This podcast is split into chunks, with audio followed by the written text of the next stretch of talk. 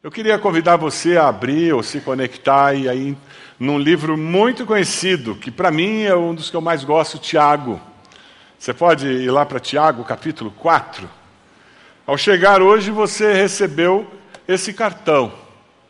Se você ainda não preencheu os seus alvos para esse ano, você vai ser desafiado a fazer isso. Ao longo do ano, nós vamos retornar a esses alvos. Já está no calendário de cultos os dias em que nós vamos retornar para conversar sobre como é que está indo aquela dieta que todo ano você coloca aí. E o gordo falando disso. E alguém que luta para fazer exercício. Tem alguém aqui que tem dificuldade para ser consistente em fazer exercício físico? Que bom, eu não sou o único, obrigado. Então você vai colocar esses alvos, vai colocar na geladeira, colocar na sua Bíblia, em algum lugar de fácil acesso, e você vai transformar isso em lista de oração e você vai caminhar nessa direção. Amém? Porque o ano que está chegando é um ano cheio de oportunidades. Dá uma olhadinha aqui. Eu recebi na internet essa, essa fotografia aqui. Dê uma olhada. O que o ano novo irá nos trazer? A resposta: 365 oportunidades. Fazer propósitos, fazer planos. O homem tem capacidade de fazer isso, mas o nosso desafio é fazer propósitos e planos que reflitam o kairós de Deus na nossa vida. O que é isso, pastor kairós? São duas palavras no grego que falam sobre tempo, cronos e kairos. Cronos são as 24 horas da vida do ser humano, é o tempo humano, é aquele tempo limitado que tem uma sequência de horas, uma sequência de acontecimentos. Esse é o Cronos.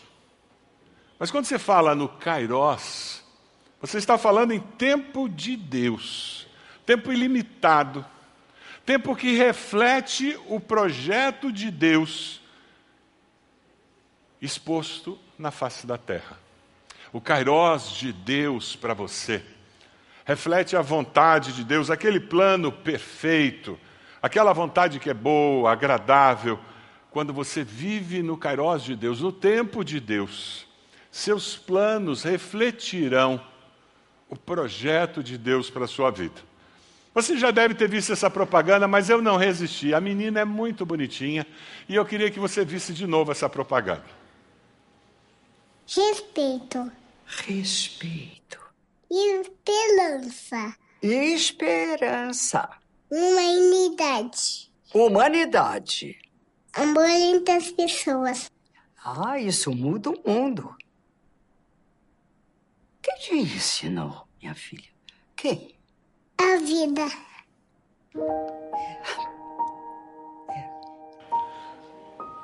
A Vina ensinou para ela tudo que ela já sabe. Você está dando risada? Mas é isso que Deus faz quando Ele olha a tua autossuficiência. Você está dando risada? Aquela menina, ela sabe tão pouco que ela acha que sabe.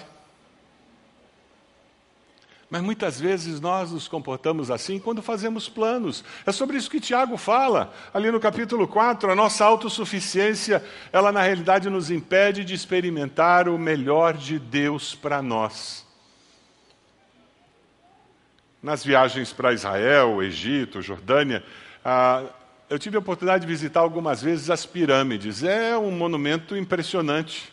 Os faraós construíam, quando eles tomavam posse, quando eles se tornavam faraó, eles começavam o projeto da construção da sua pirâmide, o túmulo e o lugar onde ele guardaria os seus tesouros. tesouros. E eles criavam câmara, câmaras escuras, lugares escondidos, cheios de armadilhas para colocar o tesouro.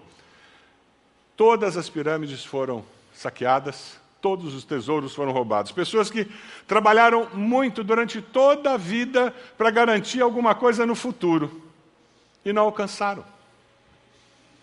Porque eles estavam pensando, usando o conceito de tempo humano, de existência humana. O meu desafio para você hoje é que você faça planos com Deus, para que o Kairós de Deus seja manifestado na sua vida. Dê uma olhadinha aí, Tiago 4, versículo 13. ele fala sobre ouçam agora vocês que dizem hoje ou amanhã iremos para esta ou aquela cidade, passaremos um ano ali, faremos negócios e ganharemos dinheiro. Ouçam agora. Muitas pessoas se enganam, muitas pessoas, na sua autossuficiência, fazem planos, planos até inteligentes, mas o discípulo, ele faz planos com Deus. O discípulo não trabalha para Deus. O discípulo verdadeiro, ele trabalha com Deus. Ele surfa na onda que Deus criou nessa vida. Ele busca de Deus qual é a resposta para aquele momento e aquela situação. O problema não é fazer planos. O problema é fazer planos com autossuficiência. Se você entender isso, metade das suas dificuldades e barreiras do ano novo estarão resolvidas. Lá desde o jardim do Éden, o problema do ser humano é o quê? Autossuficiência. Deus disse para fazer e não fazer. Eva, Adão disseram: Ah, eu acho que dá para fazer. Essa é a nossa luta. A essência do pecado do ser humano é a autossuficiência. O Salmo 37, 4, 6. Eu queria que nós lêssemos juntos. Você pode me acompanhar lendo junto? Deleite-se no Senhor e Ele atenderá aos desejos do seu coração. Entregue o seu caminho ao Senhor. Dá para falar de novo? Confie nele. Você está ansioso por quê? Confie nele. Não é ele quem sabe vai agir. Ele agirá. Eu queria dar uma sugestão para o ano novo. Talvez você tenha que anotar aí no seu celular. Separe uma hora, meia hora, todos os dias, para saber de Deus como você deve viver aquele dia. Separe uma hora, toda semana, para colocar a nova semana diante de Deus. O Shabat tem essa ideia, o dia de descanso. Separe um dia todo mês para olhar para o mês que vai iniciar. Com isso, você vai evitar que a sua autossuficiência tome controle das decisões, da sua agenda, dos projetos da sua vida. Nós nos enganamos muito e nós somos bons em racionalizar. Você já descobriu isso? Que você explica bem seus pecados? Quantos aqui já descobriram? Eu tenho comigo uma dica. Toda vez que eu começo a me explicar muito para mim mesmo, eu digo: aí tem treta. Você já se pegou assim, justificando por que, que eu vou fazer, porque eu vou, eu vou fazer, porque eu vou fazer, porque eu devo fazer, eu posso fazer, ou eu não vou fazer, porque não sei. Quando eu começo a justificar demais, existe racionalização, que é fruto da minha autossuficiência. Mas o Espírito Santo de Deus que nos convence do pecado, da justiça e do juízo, o desejo dele é fazer o quê? Cumprir o propósito dele, é nos lembrar de todas as coisas que Jesus ensinou e nos guiar pelos caminhos do Senhor. Sabe, é interessante porque o ser humano gosta de planejar e crescer, e muitos são muito bem-sucedidos na nossa sociedade. Eu li um, um texto que eu achei muito interessante, 1923, gente, é muito tempo atrás. 1923. Essa semana eu ouvi alguém dizendo que, não, isso aconteceu há muito tempo atrás, foi em 1995. Mas para aquela pessoa, na idade que ela estava, isso é muito tempo atrás, gente. Sabe, é interessante porque em 1923 houve em Chicago uma consulta de planejamento nacional quebra da Bolsa, 1920, lembra toda aquela história? Reuniram os empresários, os homens de negócios, os líderes mais influentes ali em Chicago para fazer um planejamento nacional. O interessante é que 25 anos depois, Alguém se deu o trabalho de pegar a lista dos presentes naquela reunião e verificar o que tinha acontecido com aquelas pessoas 25 anos depois. Interessante. O presidente da maior indústria de aço dos Estados Unidos, 25 anos depois, morreu vivendo com dinheiro emprestado. O executivo da maior empresa de gás, 25 anos depois, estava internado com transtorno mental. O maior produtor de trigo dos Estados Unidos naquele ano, 25 anos depois, ele estava foragido do país, perseguido pela polícia. O presidente da Câmara de Comércio de Nova York, 25 anos depois, tinha se suicidado. O chefe da Casa Civil do governo americano, em 1923, 25 anos depois, ele saiu da prisão para morrer em casa. Eles não tinham planejado esse final. Começar bem a vida é muito mais fácil do que terminar bem a vida. Quem vive com consciência do kairós de Deus, do projeto de Deus, da revelação do reino de Deus através da sua vida, essa pessoa terminará bem a sua vida. Você está planejando um futuro com Deus? Que tipo de legado você está deixando nessa terra? No dia do seu sepultamento, o que as pessoas dirão de como você usou os seus bens, suas oportunidades, seus dias de vida, sua influência, o que elas dirão? De que maneira a vida dos seus familiares e daqueles que convivem com você serão essas vidas serão afetadas de forma positiva. O versículo 14 de Tiago nos dá uma dica sobre como nós podemos viver e terminar a vida bem. Versículo 14 diz: Vocês nem sabem o que lhes acontecerá amanhã, que é a sua vida.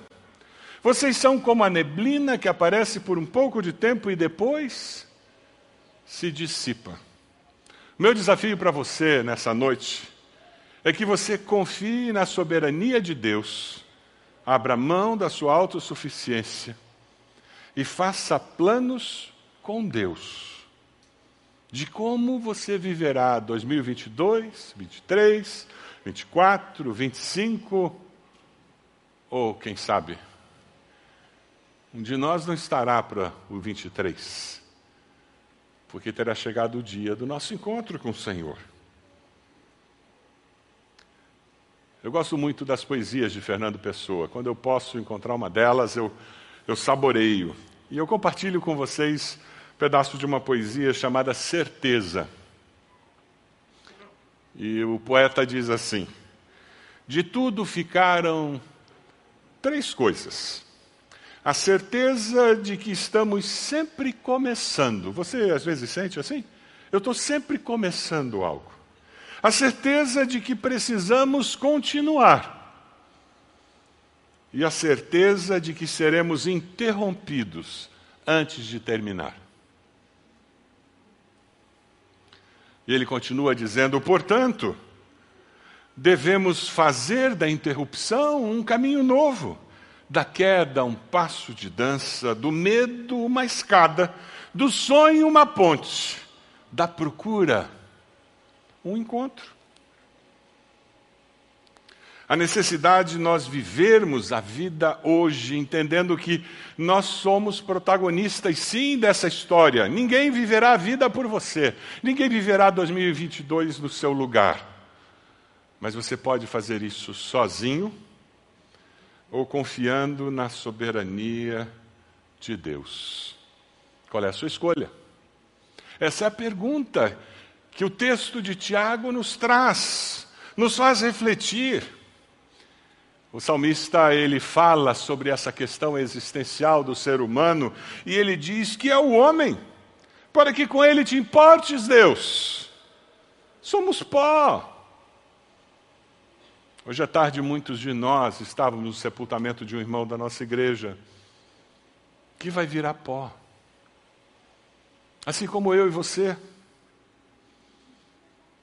Alguns vão virar pó com glamour, outros sem glamour. Mas no final das contas, voltamos ao que éramos: pó.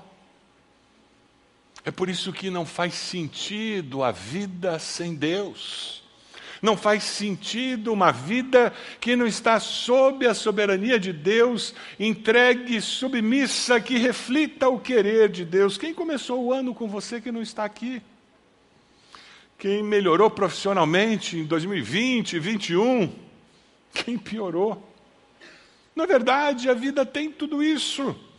Quem iniciou o ano com um relacionamento quebrado e quem está acabando o ano com uma encrenca nos seus relacionamentos familiares. Alguns começaram quebrados e estão felizes hoje, porque esses relacionamentos foram restaurados, outros sofrem a crise de um relacionamento conjugal desfeito. Você tem controle sobre o que acontecerá com seus filhos amanhã? Você tem controle sobre os detalhes da sua vida no amanhã? Nós somos muito limitados, muito frágeis. Lembra aquela história daquele homem que teve uma colheita muito grande, construiu celeiros, ele armazenou tudo nos celeiros e ele disse: Ah, alma minha, come, bebe, farta, que coisa boa, você é bom demais.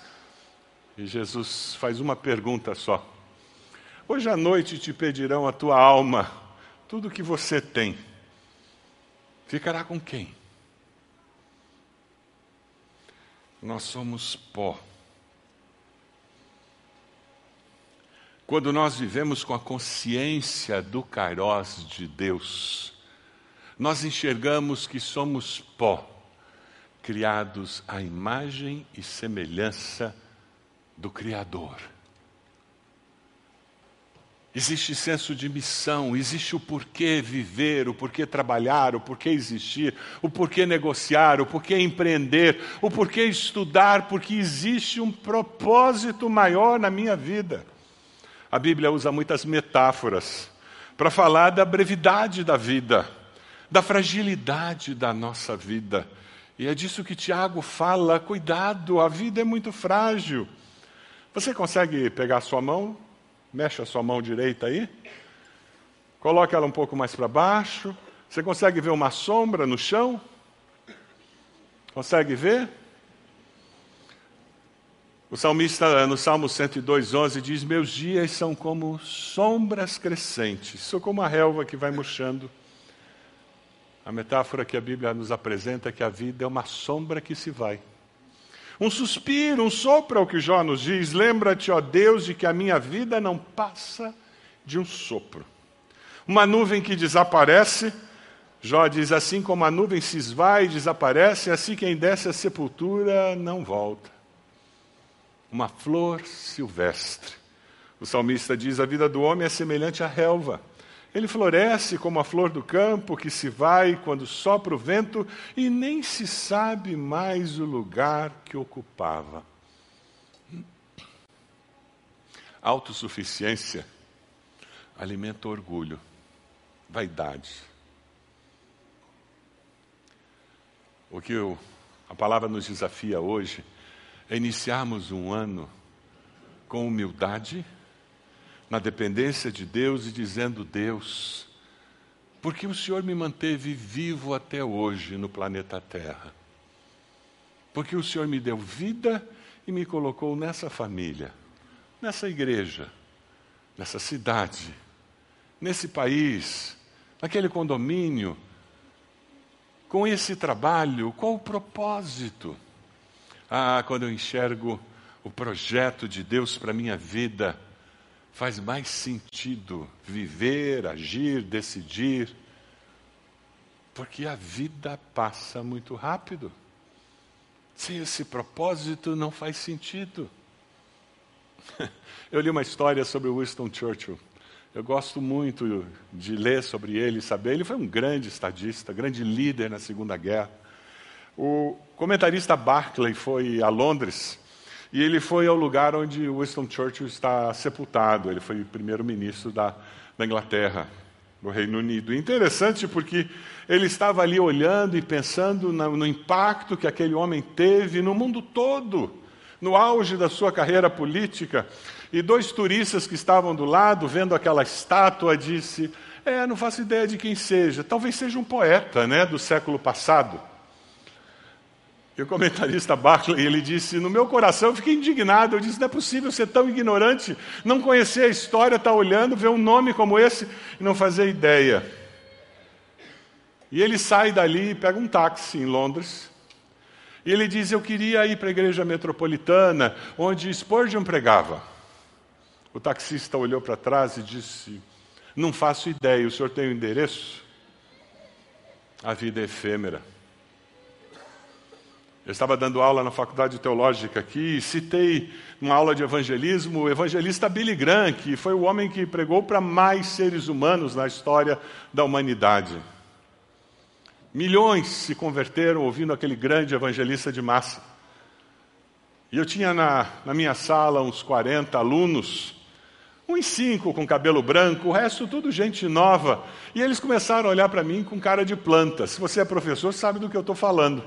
É quando você diz alguma coisa que eles não fazem a menor ideia do que seja. Aí eu parei e disse: Vocês sabem quem é Billy Graham, não sabem? Um aluno, lá pelos 18, 19 anos, disse: Faça a menor ideia, pastor, quem é?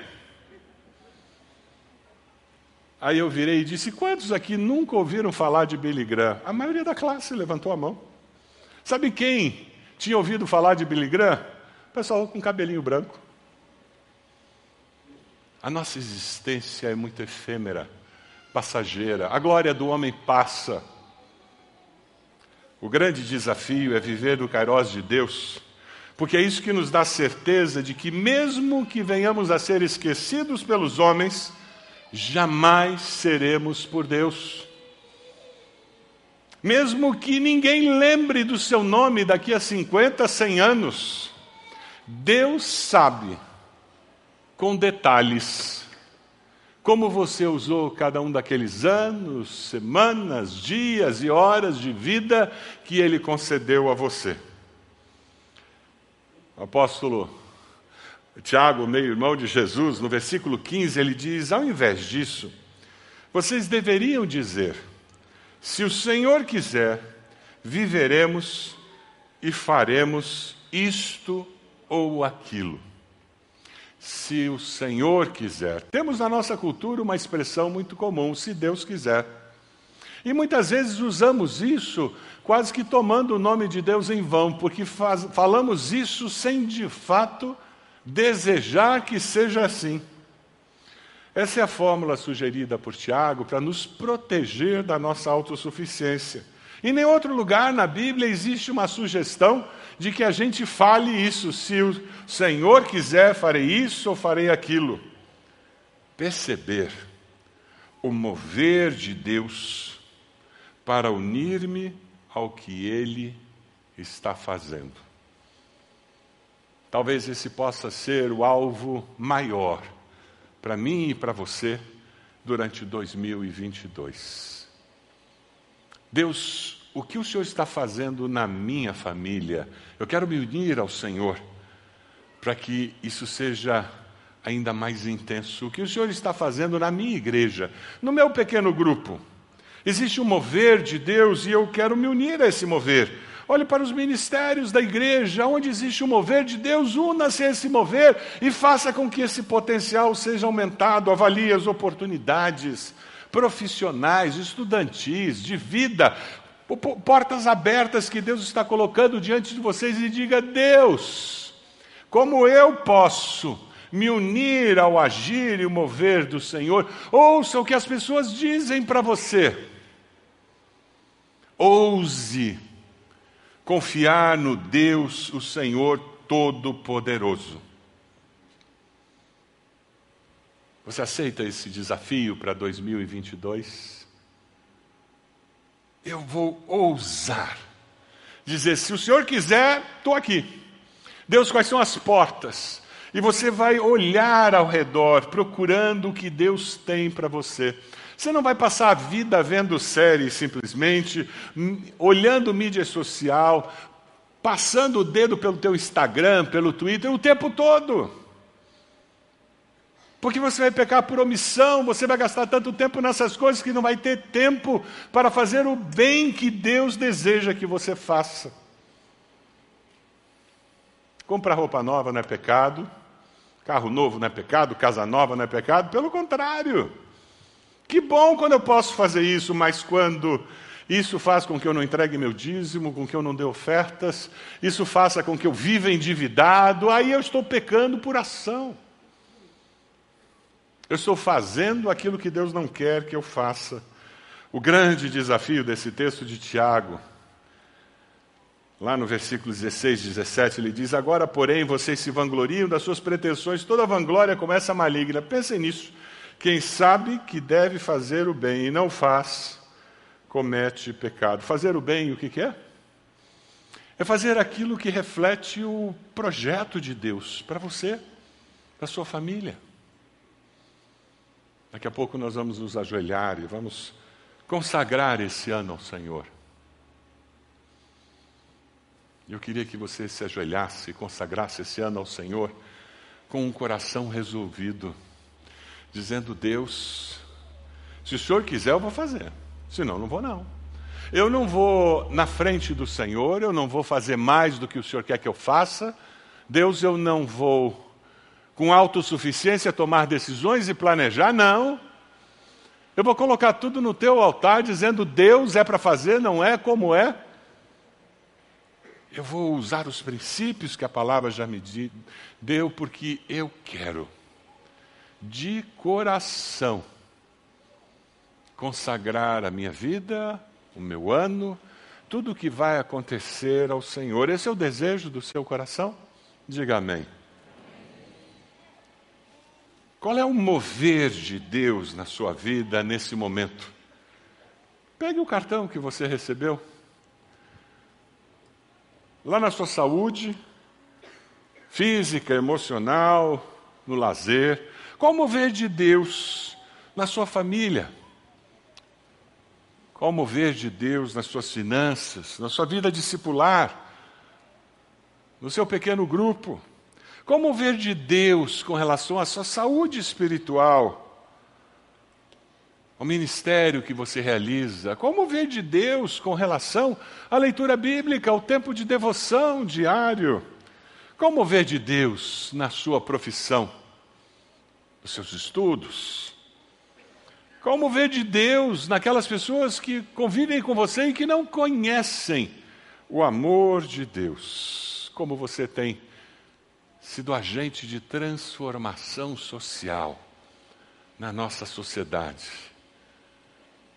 A nossa cidade, a grande Curitiba, a região metropolitana, é um lugar melhor para se viver, porque você vive nela?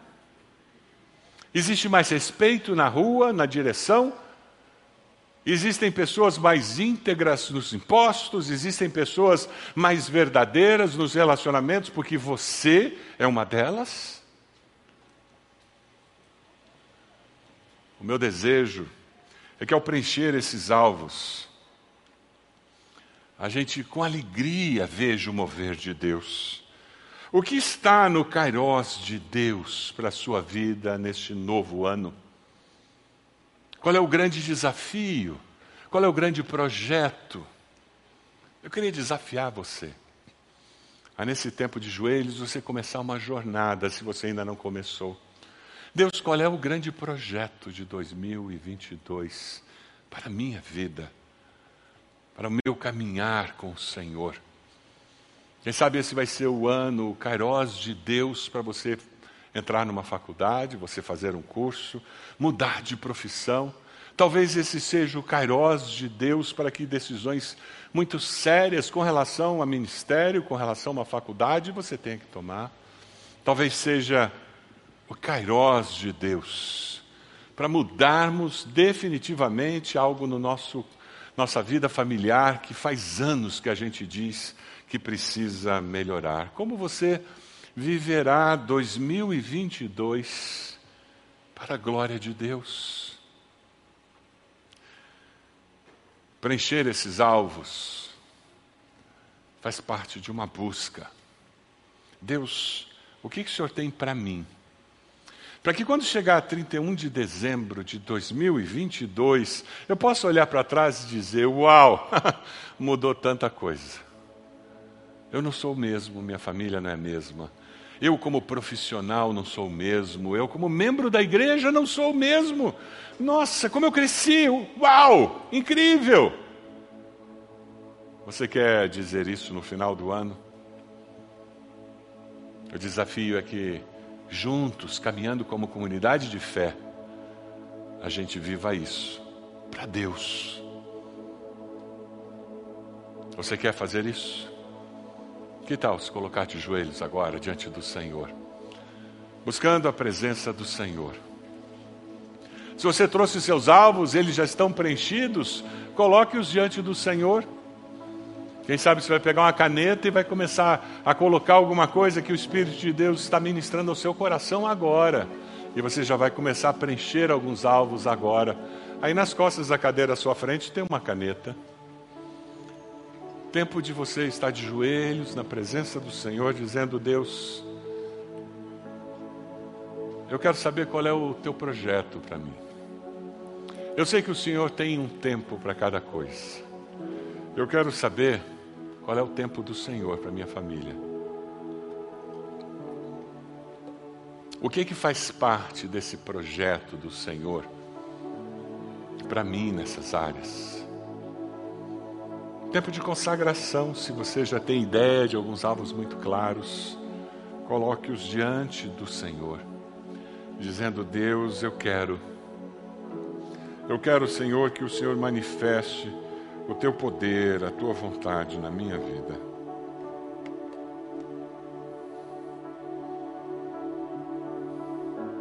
Consagre-se ao Senhor para começar o novo ano na presença do Senhor.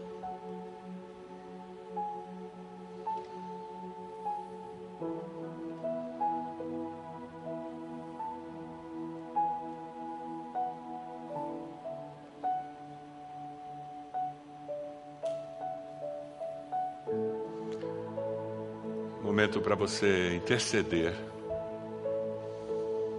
pelos seus familiares. Diga o nome de cada um deles para o Senhor.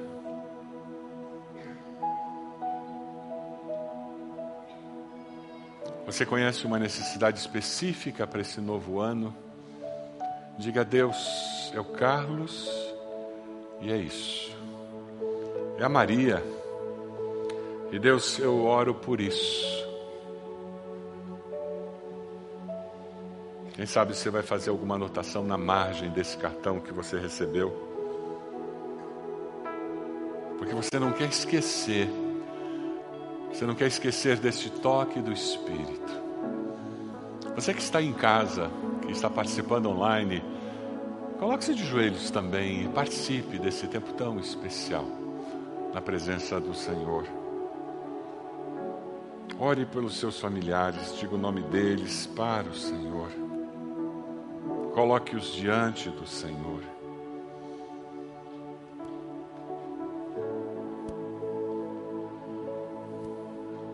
Quero desafiar você a orar pela sua igreja,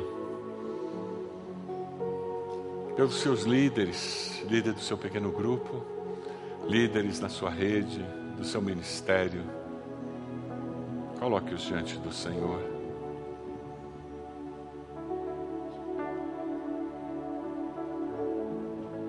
Ore pelos pastores, ministros, obreiros de nossa igreja, cada um deles, aqueles que estão mais próximos de você, diga o nome deles para o Senhor.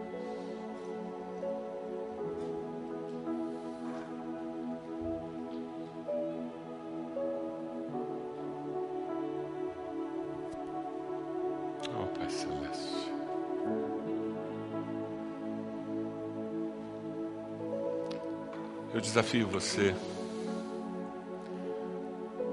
Orar por aquelas pessoas com quem você trabalha, perto de quem você mora. Pessoas que podem ouvir do amor de Deus através de você. Você lembra de alguns nomes? vizinhos, parentes que não conhecem a Cristo ainda, coloque-os no altar do Senhor nessa hora e diga a Deus: me dê percepção daquele momento certo, daquela oportunidade certa, criada pelo Senhor, para que eles ouçam do teu amor. Kairos de Deus, tempo de Deus nos seus relacionamentos. Peça que Deus dê percepção para que você fale com Deus e fale sobre Deus para essas pessoas.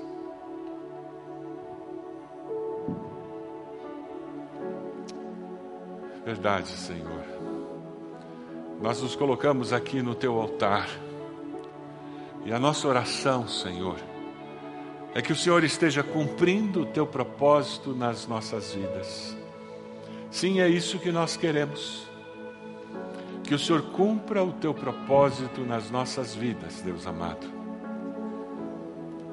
Nós queremos viver para o louvor da tua glória, Senhor.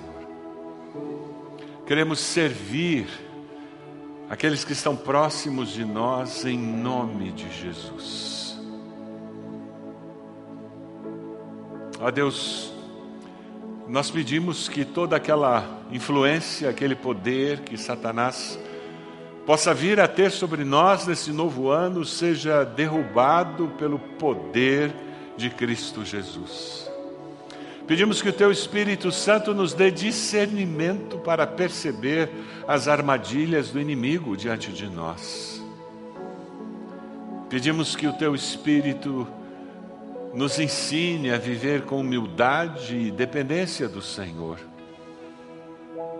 Liberta, Senhor, cada um de nós da nossa autossuficiência, para que nós possamos ser suficientes apenas com o Senhor, porque o Senhor é suficiente para nós. Oh, Deus amado, nós confessamos nossos pecados e pedimos perdão ao Senhor. E dizemos ao Senhor que nós temos apenas a Ti como Deus. Não há nenhum outro Deus e Senhor na nossa existência. Nós pertencemos ao Senhor porque só o Senhor é Deus sobre nós.